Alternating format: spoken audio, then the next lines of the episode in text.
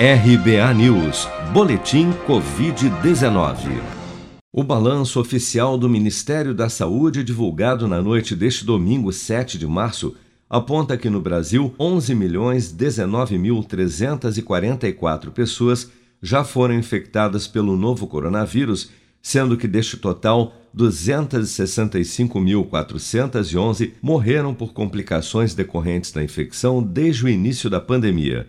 Segundo estimativas oficiais, 9.757.178 pessoas já se recuperaram da Covid-19, enquanto outras 996.755 seguem internadas ou em acompanhamento.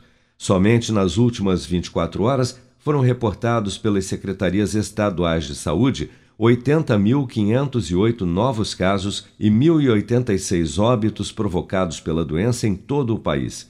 Vale lembrar, no entanto, que estes novos casos e óbitos são os totais registrados até às 16 horas deste domingo, independentemente do dia em que ocorreram. Governadores de 21 estados e do Distrito Federal decidiram neste domingo pela criação de um pacto nacional com medidas restritivas unificadas para conter o avanço da pandemia de Covid-19 registrado nas últimas semanas. O governador do Piauí, Wellington Dias, que também é presidente do Fórum de Governadores, explica que a ideia é promover uma experiência de restrições nacionais até o próximo domingo, dia 14.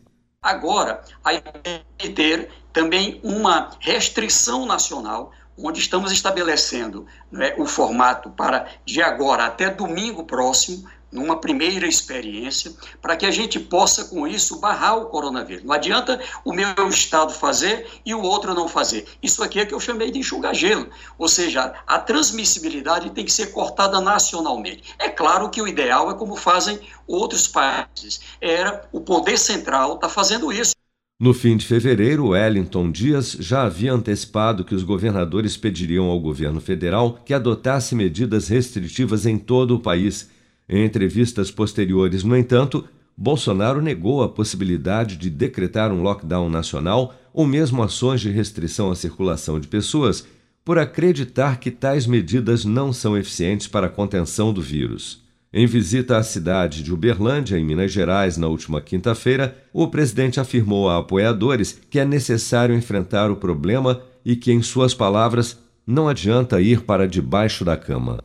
Você está preparado para imprevistos? Em momentos de incerteza como o que estamos passando, contar com uma reserva financeira faz toda a diferença. Se puder, comece aos pouquinhos a fazer uma poupança. Você ganha tranquilidade, segurança e cuida do seu futuro. Procure a agência do Sicredi mais próxima de você e saiba mais. Sicredi, gente que coopera cresce.